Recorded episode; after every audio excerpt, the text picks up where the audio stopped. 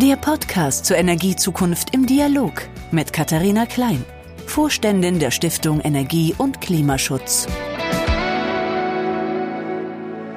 Ja, hallo und herzlich willkommen, liebe Zuhörerinnen und Zuhörer, zu unserem ersten Podcast der Stiftung Energie und Klimaschutz. Wir freuen uns, dass Sie heute mit dabei sind, dass ihr heute mit dabei seid.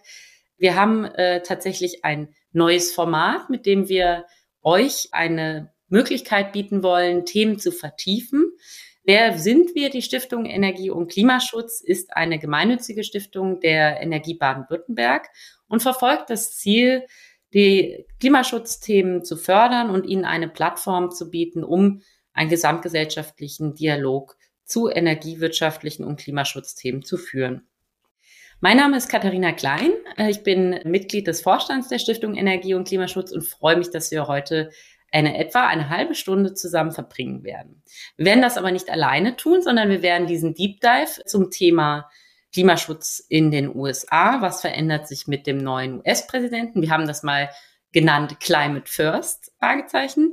Werden wir zusammen machen mit der Nora Löhle. Die Nora Löhle ist tatsächlich Stuttgarterin habe ich gelernt. Das wusste ich auch nicht. Ich kenne, wir kennen uns zwar jetzt schon sehr lange, aber das wusste ich auch nicht. Also es sind immer neue Geschichten, die dann doch auftauchen. Und seit 2016 arbeitet Nora in Washington für die Heinrich Böll Stiftung im Energie- und Umweltprogramm. Also eine wahre Expertin, die uns heute ein wenig in die Tiefen der Klimaschutzpolitik der USA begleiten wird. Und ich freue mich, dass du heute da bist, Nora. Vielen Dank, Katharina. Ich freue mich auch sehr auf unser Gespräch. Ja, ich habe schon gesagt, unser Thema äh, heute ist die Klimaschutz in den USA mit dem neuen Präsidenten Biden. Ja, jetzt äh, habe ich mal so provokativ gesagt, Climate First ist natürlich ein kleines Wortspiel, aber vor allem steckt dahinter ja auch die Frage, wird denn Klimaschutz tatsächlich eins der prioritären Themen von Biden und was genau kann er da eigentlich mit den USA zu beitragen, dass wir die Erderwärmung weiter begrenzen. Wir haben jetzt aber auch ein bisschen gedacht, es macht vielleicht erstmal Sinn, dass du uns mal erzählst, was ihr als Stiftung in den USA tatsächlich macht. Vielleicht gibt es ja auch einige Zuhörerinnen und Zuhörer, die die Heinrich-Böll-Stiftung noch nicht kennen. Und wie sich denn eure Arbeit jetzt auch unter dem neuen US-Präsidenten vielleicht schon geändert hat. Ja, sehr gerne. Genau, also ein, eine kurze Einführung zu dem, was wir als Heinrich-Böll-Stiftung machen. Wir sind eines von 33 Auslandsbüros, die die Heinrich-Böll-Stiftung hat weltweit. Und wir sitzen hier in Washington, DC. Wir verstehen uns hier als grüner Think Tank und auch als Anlaufstelle für, für grüne Ideen, die in, in Deutschland so passieren.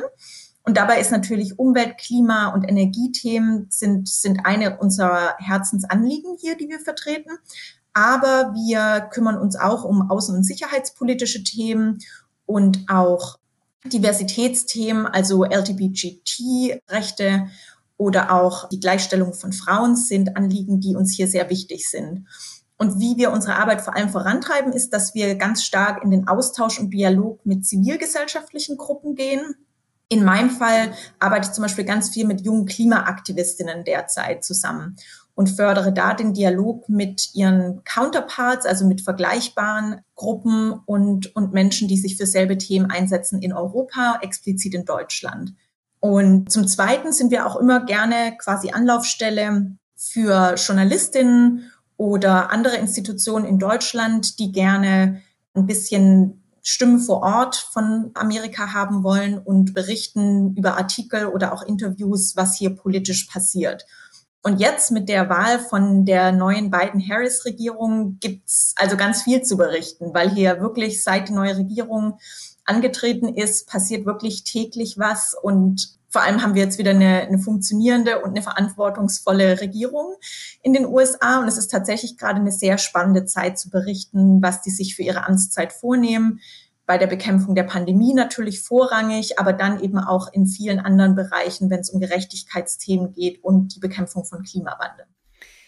Das ist das Stichwort, wunderbar. Dann machen wir da nämlich genau weiter. Äh, es ist ja sozusagen kaum ein Tag vergangen, äh, dass Biden im Amt war und er schon gleich mit einem ganzen Streich an Dekreten da gewisse Dinge auch in Kraft gesetzt hat. Eine der wichtigsten Amtshandlungen am Anfang war, dass er dem Pariser Klimaabkommen wieder beigetreten ist. Es ist natürlich jetzt erstmal äh, von der Symbolik her etwas, auf das die ganze Welt auch gehofft hatte. Was, was konkret verbindest du denn damit? Was kann denn dadurch sich auch in der internationalen Klimapolitik ändern und welche Erwartungen hast du da an die Rolle der USA auch in der internationalen Klimapolitik? Ja, du hast ganz richtig gesagt, der Wiedereintritt dem Pariser Klimaabkommen der USA ist tatsächlich erstmal reine Symbolik. Finde ich jetzt nicht unwichtig. Und natürlich war das ein erster wichtiger Schritt von beiden rein als Signal an die internationale Gemeinschaft. Wir, die USA, sind wieder dabei, wenn es um die Bekämpfung von Klimawandel geht. Also ein wichtiger erster Schritt. Aber was jetzt natürlich alle erwarten innerhalb der USA, aber natürlich auch international ist, dass dem Taten folgen. Und Taten heißt vor allem, dass wir alle darauf warten. Und das ist wahrscheinlich erst zum Ende des Jahres zu erwarten, haben die USA angekündigt, dass sie ihre NDCs, das sind also diese national formulierten Klimaziele, die sich jedes Land als Versprechen innerhalb des Pariser Klimaabkommens gibt und die auch immer wieder erneuert und im besten Fall auch erhöht, also seine Ambitionen erhöht oder, oder sagt, wie viel sie zur Emissionsreduzierung beitragen werden bis 2030. Also da warten wir jetzt alle gespannt drauf. Und das ist dann, das sind wirklich dann Versprechen in Zahlen ausgedrückt. Und dann muss dem natürlich auch folgen, dass es wirklich umgesetzt wird. Das heißt, was alle hier vor allem erwarten von den USA, dass man sieht, dass sie sich national einsetzen dafür, wirklich Schritte zu unternehmen, und zwar Jahr für Jahr ihre Emissionen zu reduzieren und damit dem internationalen Kampf gegen Klimawandel beizutragen. Weil man muss nach wie vor wissen oder sich nochmal in Erinnerung rufen, die USA sind historisch gesehen der größte Verursacher von CO2-Emissionen und derzeit immer noch der zweitgrößte. Das heißt, es spielt eine enorm große Rolle, wenn die USA Schritte unternehmen, Emissionen zu reduzieren. Und deshalb, genau, ohne die USA können wir den Kampf gegen Klimawandel einfach nicht schaffen. Und das Zweite ist, was auch wichtig ist innerhalb der internationalen Klimapolitik, die Erwartung, dass die USA sich wieder mit voller Kraft und damit auch mit viel Geld engagieren, wenn es um die internationale Klimafinanzierung geht. Und da ist vor allem wichtig der Beitrag der USA finanziell beim Green Climate Fund. Das ist einer der wichtigen sozusagen Orte beziehungsweise Werkzeuge, wo Geld gesammelt wird von vor allem Industrieländern um mit diesem Geld Entwicklungsländern, die besonders betroffen sind, schon heute vom Klimawandel, etwas gegen Klimawandel zu unternehmen und selbst auch Schritte einzuleiten, Emissionen zu reduzieren. Und da haben die USA unter Trump leider sich komplett zurückgezogen. Das heißt also internationale Klimafinanzierung und da wieder voller Beitrag ist ganz, ganz wichtig, dass die USA das ziemlich schnell wieder sozusagen, ja, diesem Green Climate Fund beitreten und sich finanziell engagieren. Das ist jetzt sehr spannend, weil du hast im Endeffekt schon so ein bisschen diese zweiseitige Rolle angesprochen, die die USA haben. Also einmal als Global Player auf der internationalen Bühne. Das hast du jetzt so ein bisschen skizziert, was da die, was da auch die Handlungsanforderungen äh, sein könnten an die Regierung Biden-Harris. Jetzt gucken wir mal auf die andere Seite. Du hast gesagt, sie sind ja gleichzeitig auch der zweitgrößte Emittent weltweit. Das heißt, was kann denn da also innenpolitisch auch passieren, damit auch die Reduktion äh, innerhalb der USA, was CO2-Emissionen angeht, tatsächlich vorangehen? Also vielleicht nochmal so ganz allgemein gesprochen, es ist schon wichtig anzuerkennen, dass Biden wirklich historisch gesehen das ambitionierteste Klimaprogramm vorgeschlagen und versprochen hat in, im Wahlkampf. Das heißt, wenn man ihn jetzt beim Wort nimmt, ist von den USA in den nächsten Jahren klimapolitisch extrem viel zu erwarten. Und ich würde mal damit anfangen, was wirklich eine positive Neuerung ist, dass Biden ganz aktiv als Präsident von einer Klimakrise spricht. Also allein das Vokabular, was er verwendet, zeigt, er nimmt die Klimakrise ernst. Er sieht sie wirklich als Krise, die jetzt bekämpft werden muss, mit, mit vollem Engagement. Und klar, wir sind mitten in der Pandemie und damit auch in, in einem großen wirtschaftlichen Krise. Und er hat beim Antritt jetzt schon gezeigt, dass er Klimaschutz und wirtschaftlichen Aufschwung eng miteinander verknüpft und verbindet und, und darin aber tatsächlich den, den langfristigen Erfolg sieht, indem man also Klimaschutz betreibt und gleichzeitig neue Industrien aufbaut, die grüne Technologien produzieren und, und damit eben auch eine emissionsneutrale Wirtschaft langfristig kreiert. Also erstmal von seiner Rhetorik ist unglaublich viel zu erwarten. Um das mal ein bisschen runterzubrechen, wo sind große Potenziale, wo kann und muss man viel machen in den USA? Da würde ich als erstes den Verkehrssektor nennen. Der Verkehrssektor allein verursacht ein Drittel der CO2-Emissionen in den USA. Das heißt, das ist ein, ein großer wichtiger Bereich, die Emissionen anzugehen und zu reduzieren. Und Verkehr spielt allgemein nochmal eine viel größere Rolle, also gerade der, auch der Individualverkehr im Vergleich zu Europa. Da sehe ich auch wirklich große Hoffnung. Also Biden hat unter anderem angekündigt, dass er als Zeichen, Industrien für neue Innovationen zu motivieren, 500.000 neue Stationen für Elektroautos auf den Weg bringen will, verknüpft mit vielen anderen öffentlichen Finanzierungsanreizen. Die USA betonen auch sehr stark das Interesse, auch in Wasserstofftechnologien zu investieren. Das könnte ein weiteres Potenzial sein. Und er hat auch im Verkehrssektor angekündigt oder die Hoffnung damit verbunden, dass er die USA sozusagen als die neue grüne Automobilwirtschaft sieht und das Potenzial sieht, dass eine Million neue Jobs allein in der Automobilwirtschaft kreiert werden können. Und er will das politisch wirklich stark unterstützen. Und da muss man jetzt sagen, dass man jetzt schon erkennt, dass die Wirtschaft diese politische Richtung tatsächlich auch annimmt und, und beim Wort nimmt. Und wir haben erst vor wenigen Wochen GM als einen der großen äh, Automobilhersteller in den USA erlebt, die angekündigt haben, dass sie komplett auf Elektromobilität beziehungsweise auf CO2-neutrale Fahrzeuge in der Zukunft setzen wollen. Und also angekündigt haben, in ziemlich schneller Zeit sich komplett zu transformieren und weg vom Verbrennermotor zu gehen. Das ist ein ziemlich großes Signal von, von der Industrie. Ähm, das heißt, man sieht, wie das schon erste Früchte trägt, ne? dass die Politik eine komplett neue Richtung vorgibt.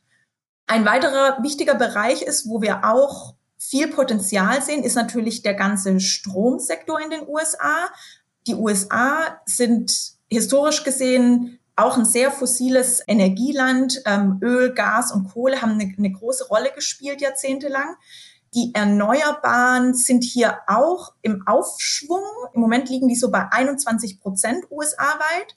Da ist also noch viel Luft nach oben. Aber wir haben in den letzten Jahren gesehen, selbst unter Trump zum Glück, weil nämlich die Bundesstaaten da die Autorität haben, ihre Energieversorgung selber zu bestimmen, sind die Erneuerbaren konstant gestiegen. Und wir sehen da vor allem auch, dass sich der Effekt, dass Erneuerbare mittlerweile einen Wettkampfsvorteil haben im Markt, also sprich mittlerweile profitabel sind und teilweise auch die profitabelste, profitabelste Energieträgerschaft sind, sich hier bemerkbar macht und immer mehr äh, vor allem Wind und Solar ausgebaut werden.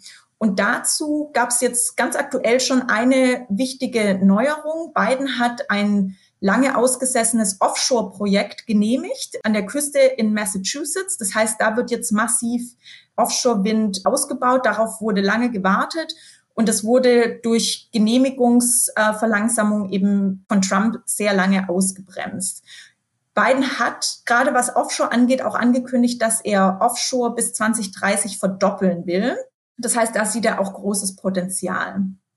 Und dann ist noch ein weiterer wichtiger Bereich, wo viel Reduzierung stattfinden muss in den USA, dass die, wie sagt man, Methan-Leakage, also der, der Austritt von Methan, der vor allem unter anderem bei der Gewinnung von Öl und Gas entsteht. Und das ist hier wirklich ein zunehmendes Problem, weil die USA durch die Fracking-Technologie nach wie vor sehr viel Gas vor allem fördert da muss Biden auch auf jeden Fall ran, weil wir alle wissen, dass die Methanemissionen nochmal wesentlich mehr als CO2 zur, ähm, zum Klimawandel beitragen. Und das ist hier wirklich ein ansteigendes Problem. Also das sind so die drei Bereiche, wo ich vor allem Handlungsbedarf sehe, um Emissionen zu reduzieren.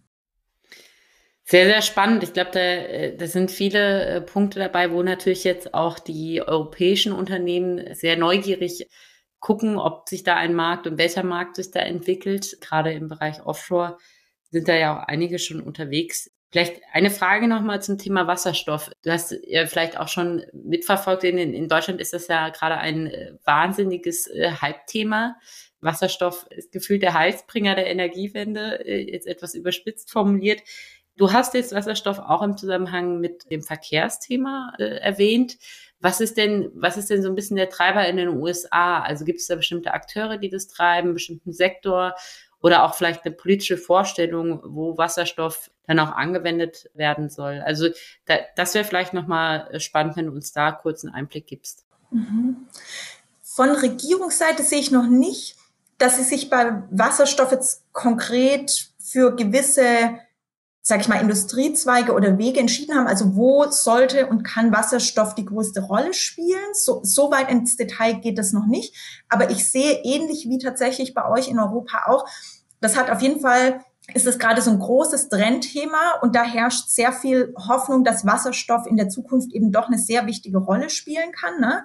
Da wird das Potenzial gesehen, dass Wasserstoff tatsächlich auch so als eine Art von Batterieträger ähm, eine große Rolle spielen kann, eventuell im Verkehrssektor, aber dann eben auch allgemein als, als Energieträger. Und was die US-Regierung eben angekündigt hat, ist, dass sie Biden will in seiner Amtszeit zwei Billionen US-Dollar insgesamt für grüne Energien und Infrastrukturen zur Verfügung stellen als öffentliche Gelder. Und da hat er unter anderem eben ganz offensiv Wasserstoff als eine Technologie genannt, die er speziell fördern will, neben allgemein anderen Batterietechnologien, auch Geoengineering-Technologien und er nennt auch Nuklear. Ne? Also man sieht, er, er hat schon angekündigt ein breites Portfolio, was also in denen er grüne Technologien sieht, zu fördern. Aber Wasserstofftechnologien spielen auf jeden Fall eine große Rolle. Und so wie ich die USA kennengelernt habe, sind die grundsätzlich einfach sehr offen, was Innovation in noch sehr unter erforschten und noch nicht angewendeten Technologien angeht. Das haben wir auch bei Digitalisierungsanwendungen in der Vergangenheit schon gesehen. Ne? Da ist oft eine große Offenheit, mal ein Batzen Geld zu geben, um zu gucken, ob sich gewisse Technologien dann doch rentieren und was die dann quasi so leisten können. Und das drückt sich auch wieder in den Unternehmen, die hier teilweise auch offener sind, würde ich sagen, mal andere neue Wege zu gehen, ähm, Technologien, die wie gesagt noch nicht wirklich entwickelt sind, eine Chance zu geben, mit einer Innovationsneugierde daran zu gehen. Und dasselbe gilt auch die, für die Konsumentin hier vor Ort. Ne? Von daher würde ich tatsächlich denken, dass die USA eine wichtige Rolle spielen können bei der Weiterentwicklung von einer Technologie wie Wasserstoff.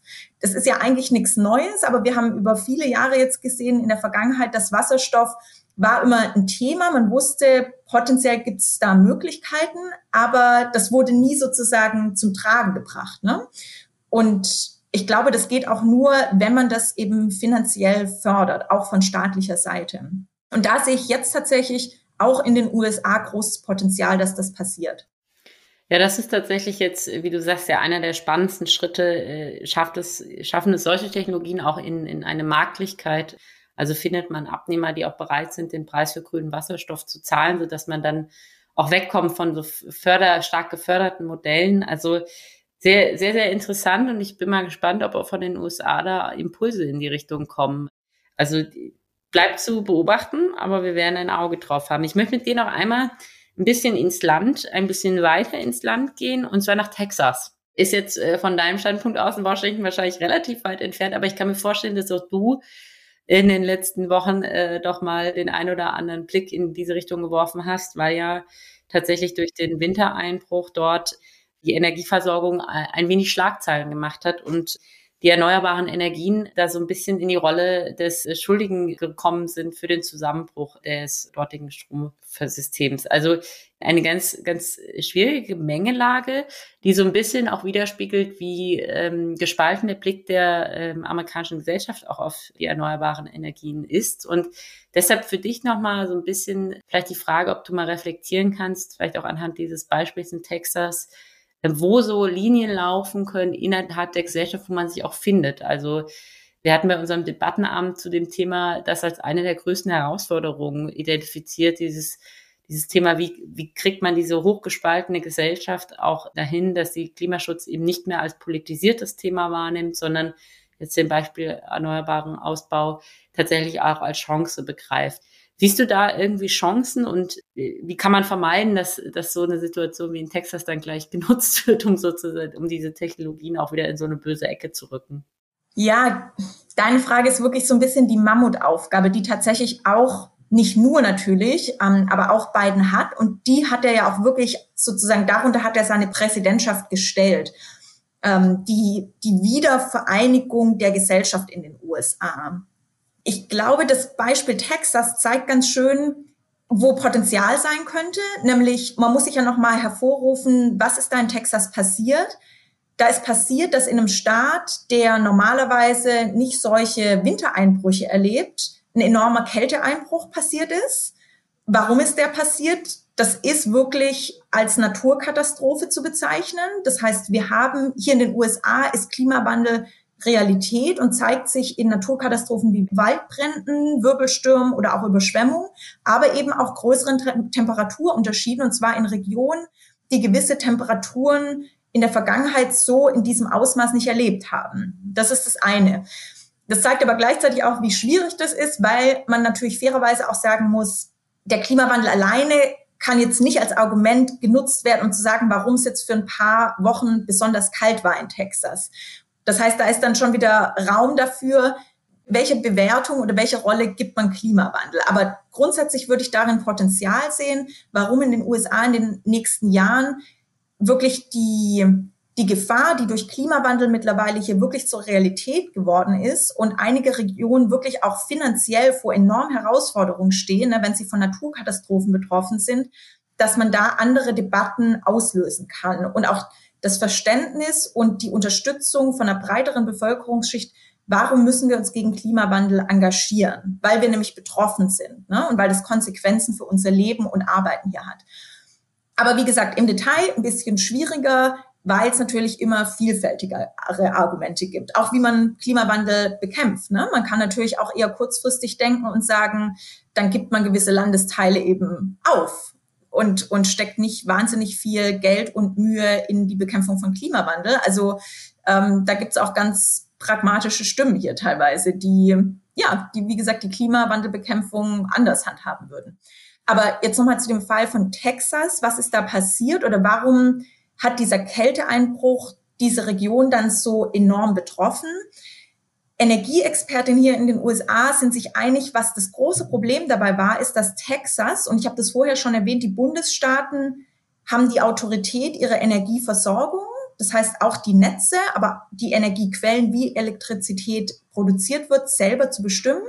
Und Texas hat sich für einen ähm, sehr bundesstaatlich abgeschotteten Weg entschieden, vor allem was seine Energienetze angeht in den letzten Jahren. Das heißt, Texas hat nur ganz wenig Verbindungen zu anderen Bundesstaaten und kann also sehr wenig äh, im Notfall Elektrizität von anderen Bundesstaaten empfangen. Das heißt, als das Energiesystem sozusagen an eine, an eine maximale Kapazitätsgrenze kam und durch die Kälte eben auch außerhalb der Erfahrung von Texas beansprucht wurde. Und man muss sich auch nochmal vor Augen rufen, dass viel mehr Stromleitungen dort oberirdisch laufen und wie gesagt nicht auf diese Art von Kälte ausgerichtet ist. Der, die Energienachfrage war plötzlich wesentlich höher, als sie das sonst gewohnt sind. Die Peaks waren länger und dann konnten sie also nicht Energie von anderen Bundesstaaten abfragen und fließen lassen. Das heißt also, das große Problem und die Krux ähm, an dem Energiedilemma von Texas war tatsächlich, Sie konnten keinen Strom von anderen Bundesstaaten empfangen.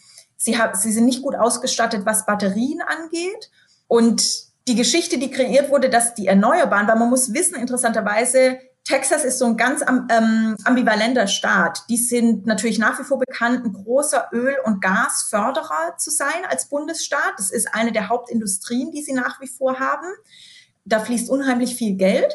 Und andererseits hat sich Texas schon lange industriepolitisch auf den Weg gemacht, tatsächlich vor allem in Off- and Onshore zu investieren. Also da wirklich eine Industrie in Texas aufzubauen. Das heißt, die, die sehen die Zukunft für Industrie wirklich in erneuerbaren Energien.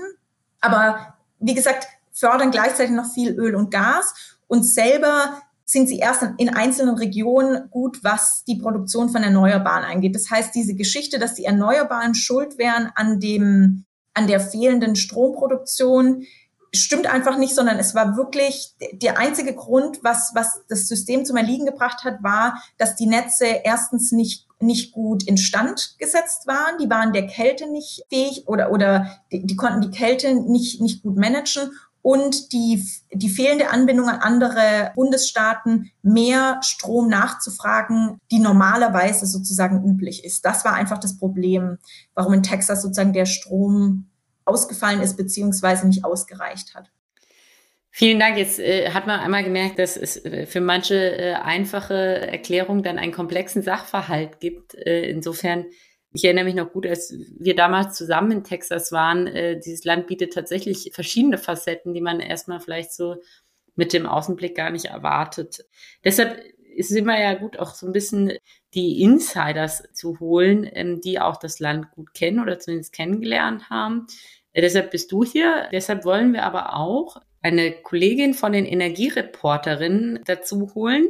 Wir haben ja als Stiftung ähm, verschiedene Formate, die insbesondere auch junge Zielgruppen adressieren. Und eines davon ist unser sogenanntes Energiereporter- und Reporterinnenformat. Damit helfen wir äh, jungen äh, Menschen, die im Ausland studieren, ihre Themen oder alles, was sie zum rund ums Thema Klima und Energie beschäftigt, auch in kleinen Videos ähm, zu verbreiten und ähm, haben da auf unserer Plattform tatsächlich schon eine, eine echt immense Anzahl an ganz tollen Beiträgen von den Reporterinnen gesammelt. Und heute wollen wir die Laura Vogel, die ihr Semester in den USA verbringt, mal kurz zu Wort kommen lassen, was ihr Eindruck zur Klimapolitik Bidens bisher ist. Hallo, mein Name ist Laura Vogel. Ich studiere den Master American Studies an der Universität Heidelberg und bin derzeit für mein Auslandssemester an der University of Massachusetts Amherst im Westen des Neuenglandstaates. Mein persönlicher Eindruck ist, dass das Thema Klimaschutz institutionell von einzelnen Gruppen, der Stadt und der Universität als Organisation angegangen wird, dass aber ein Umschalten in dieser Hinsicht auf dem individuellen Level noch nicht bei einem Großteil der Bevölkerung, die hauptsächlich aus Studenten besteht, passiert ist. Eine neue Erkenntnis für mich, die diese Generation typischerweise eher als Teil der Fridays for Future Bewegung gesehen hat. Ja, spannend. Die Laura schildert, dass im Endeffekt sie den Eindruck hat, die Themen sind tatsächlich in der Studierendengruppe, in der sie da unterwegs ist, noch nicht so in der Breite angekommen. Ist das was, was du so bestätigen würdest? Ist dieses Klimaschutzthema tatsächlich was, was man so aus europäischem Verständnis immer als so gesetzter Mainstream ansieht? Wie fühlt sich das in den USA an? Ja, ich glaube, die Beobachtung ist schon richtig, dass in den USA die Breite der Bevölkerung immer noch anderen Themen und da kommt immer noch, das war auch im Wahlkampf wieder zu sehen, Wirtschaft und wirtschaftliche Themen kommen immer als erstes, ja. Das ist auch sicherlich nicht verwundert bei so einem doch noch mal viel stärker kapitalistisch getriebenen System.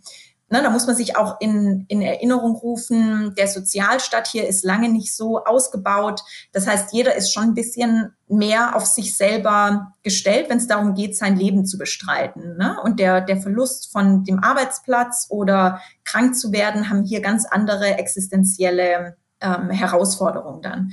Das ist eine Erklärung, warum ich sagen würde, dass Menschen das Thema Klimaschutz oft nicht sozusagen als erstes, wenn es um Politik geht, als die Priorität sehen und sehen können. Ich sehe aber gleichzeitig schon gerade bei der jüngeren Bevölkerung enormen Aufschwung, wo doch ein Großteil von, von jungen Menschen Klimawandel als wirklich existenziell sieht und die sich quasi von, von der Vorstellung lösen, Wirtschaft muss immer das Wichtigste sein und kurzfristiges Denken, weil die junge Generation hier mehr und mehr wirklich sieht, dass Klimawandel ihr Leben in Zukunft wirklich in Frage stellt, beziehungsweise so existenziell wird, dass quasi Wirtschaft und Arbeiten im Zweifel nachher auch gefährdet sind.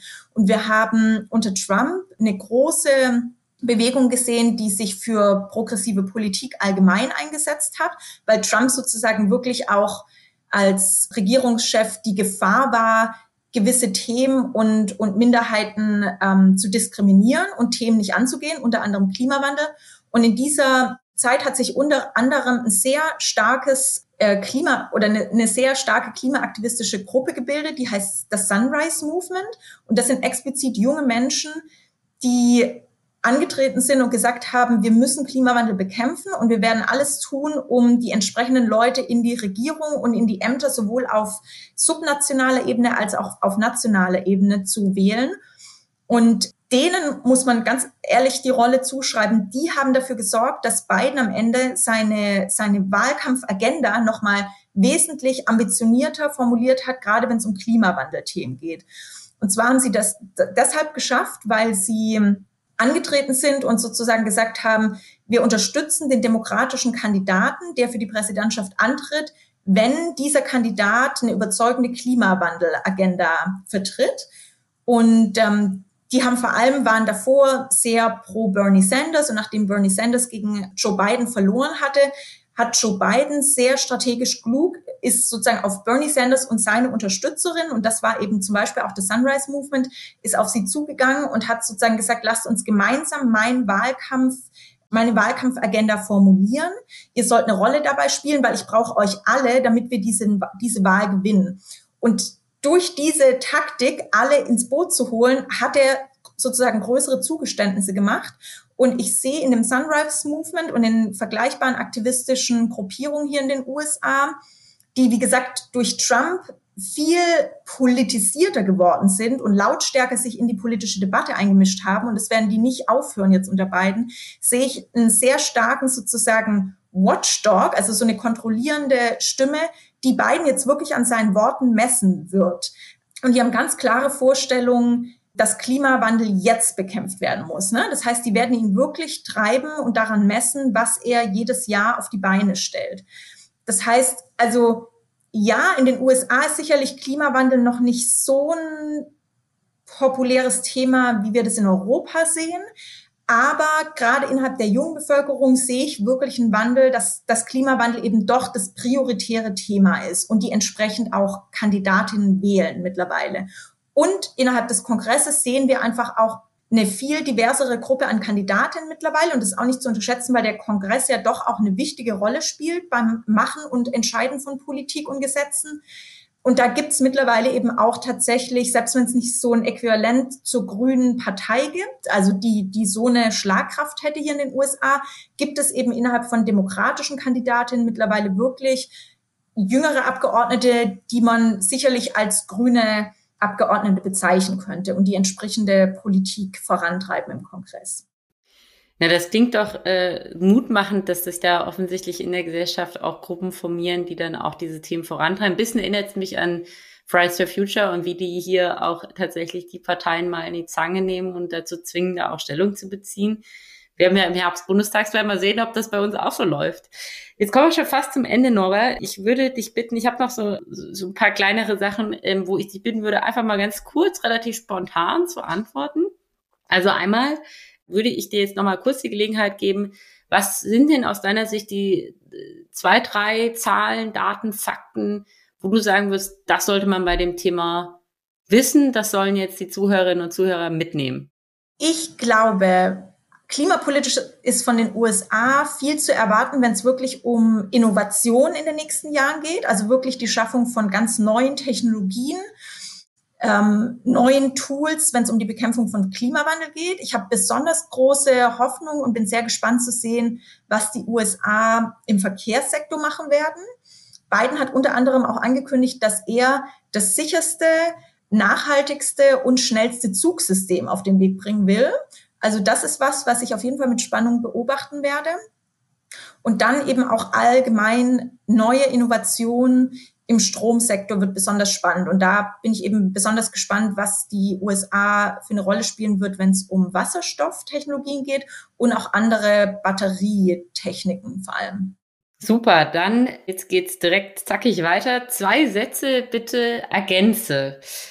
Dein großes Vorbild in Sachen Klimaschutz ist äh, ich würde wirklich hier in Amerika sitzend sagen, das Sunrise Movement, die klimaaktivistische Gruppe, die ich gerade beschrieben habe, weil die landesweit wirklich geschafft haben, Politikerinnen in den Wahlkampf zu schicken, die ambitioniertere Klimapolitik vertreten, ohne dass sie das vorher persönlich vorhatten. Also die haben wirklich eine Mobilisierung geschafft und damit Politik konkret verändert. Sehr schön. Jetzt hast du schon fast äh, beantwortet, aber jetzt musst du dich festlegen, die größte Innovation der nächsten Jahre wird aus deiner Sicht? Ähm, ich würde sagen, die ist hier in den USA, würde ich die im Verkehrssektor sehen und speziell tatsächlich doch in der Elektromobilität. Wie gesagt, Wasserstoff, da ist auch wahnsinnig viel Potenzial. Da fehlt mir aber noch ein bisschen die Vorstellung, wie schnell die wirklich sozusagen zur Marktreife kommt. Aber bei ähm, Elektromobilität haben wir eben durch Akteure wie Tesla, aber auch andere kleinere Zulieferer und auch ähm, Batterie-Innovateure ähm, gesehen, dass da unglaublich viel möglich ist. Und vor allem sehe ich eben in, bei den US-Amerikanerinnen eine größere ich sag mal, Innovations- und Versuchsfreude, solche Produkte auch einfach mal zu kaufen und, und diesen neuen Produkten eine Chance zu geben. Wunderbar. Dann, liebe Nora, hast du zum Schluss noch für unsere Hörerinnen und Hörer vielleicht eine Hör-Leseempfehlung, irgendein Buch, ein Podcast vielleicht oder etwas anderes, was du sagst, zu dem Thema lohnt sich das? Schaut da mal rein, nutzt die Corona-Zeit, um euch das mal anzugucken. Als Buch, als aktuelles Klimabuch würde ich das Buch Wie wir die Klimakatastrophe verhindern von Bill Gates empfehlen. Ich habe selber noch nicht gelesen, aber es scheint sehr vielversprechend zu sein, weil es sehr innovative Ideen anbietet und gleichzeitig konkrete Maßnahmen, die wir gehen müssen, um die Klimakatastrophe zu verhindern. Sicherlich auch nicht ganz unstrittig, aber trotzdem sicherlich spannend und ein gutes Potpourri für Ideen. Und die zweite Empfehlung, die ich habe, ist ein kurzes achtminütiges Video, was sich auf YouTube findet. Das nennt sich A Message from the Future. Und das ist produziert von Naomi Klein, eine ganz anerkannte Klimawissenschaftlerin und Autorin hier in Nordamerika, zusammen mit AOC, Alexandria Ocasio-Cortez, der progressiven Abgeordneten hier im Kongress produziert. Und das ist einfach ein sehr visionäres, toll gestaltetes Video, was sozusagen eine gerechtere und grünere Zukunftsvision zeichnet. Macht Spaß, das anzuschauen. Ja, jetzt sind wir, jetzt sind wir am Ende. Wahnsinnig, ich habe gerade auf die Uhr geguckt und habe festgestellt, wie lange wir schon miteinander sprechen, Nora. Das ist, äh, wie immer äh, mit dir könnten eigentlich jetzt noch äh, bestimmt eine Stunde weiter diskutieren. Aber wir kommen jetzt äh, für unseren Podcast zumindest zum Ende. Ich möchte äh, mich ganz herzlich bei dir bedanken. Du bist äh, unsere erste Gesprächspartnerin gewesen und es hat mir sehr viel Spaß gemacht. Ich hoffe dir auch und wünsche dir auf jeden Fall viel Erfolg für deine Arbeit in den USA. Ja, meine äh, lieben Hörerinnen und Hörer, äh, das war jetzt unser erster Podcast der Stiftung Energie und Klimaschutz. Ich hoffe, es hat Ihnen gefallen. Ich hoffe, Sie schalten das nächste Mal auch zu. Und wenn Sie dieser Themenschwerpunkt interessiert, dann darf ich Sie auch gerne auf unsere Webseite äh, locken, denn dort ist sogar der Livestream unseres Debattenabends zu dem Thema auch noch abrufbar. Das heißt, Sie können sich auch, auch noch mal eine Live-Diskussion zwischen verschiedenen Expertinnen dazu anhören und auch weitere Inhalte. Wir haben einen Blog, in dem wir verschiedene Artikelbeiträge auch immer zu unseren Schwerpunkten veröffentlichen. Insofern freuen wir uns, äh, Sie auf den verschiedenen Kanälen wiederzuhören. Wir freuen uns auch über Feedback ähm, und vor allem freuen wir uns, wenn wir Sie das nächste Mal wieder hören oder euch. Bis dann. Mein Name ist Katharina Klein und ich freue mich auf euch. Das war das Podcast-Gespräch zur Energiezukunft im Dialog mit Gastgeberin Katharina Klein, Vorständin der Stiftung Energie und Klimaschutz.